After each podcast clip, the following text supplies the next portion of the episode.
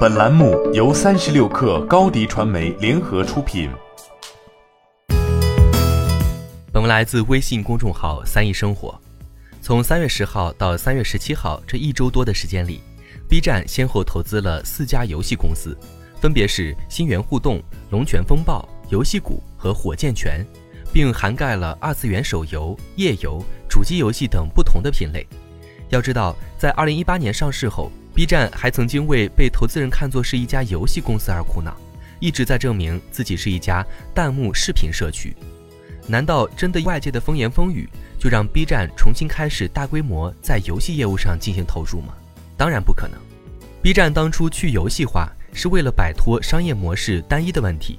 要知道，美股对于游戏公司的估值一直是看低的，如果被认为是游戏公司，对于 B 站的未来是不利的。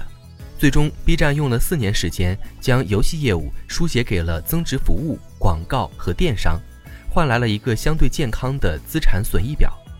当初 B 站上市，乃至开启破圈战略前的2018年、2019年，正是全球互联网行业美好时光的尾声。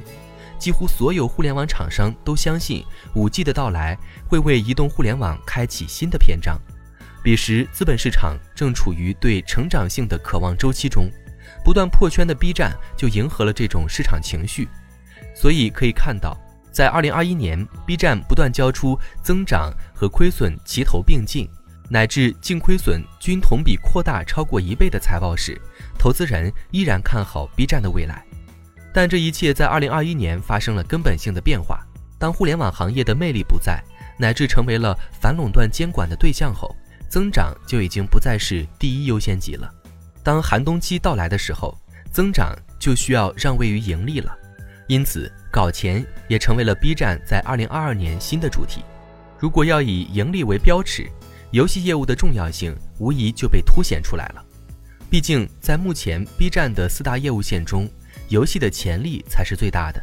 其广告业务由于有当年 B 站未来有可能会倒闭，但绝不会变质的 flag 存在。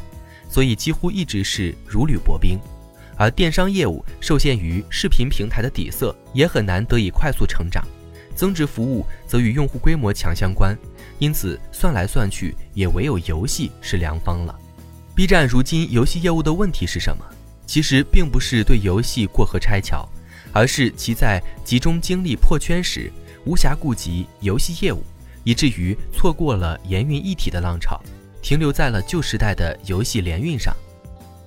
当下游戏厂商，特别是对于自家产品质量有自信的厂商，已经越来越多对联运模式没有耐心了。因此，B 站从2021年到2022年持续投资游戏厂商，其实就是在做一件去联运游戏、走自研模式。陈瑞此前曾透露，自研将是当下的第一重点，未来有一半的游戏收入将会来自自研游戏。你的视频营销就缺一个爆款，找高低传媒，创意热度爆起来，品效合一爆起来。微信搜索高低传媒，你的视频就是爆款。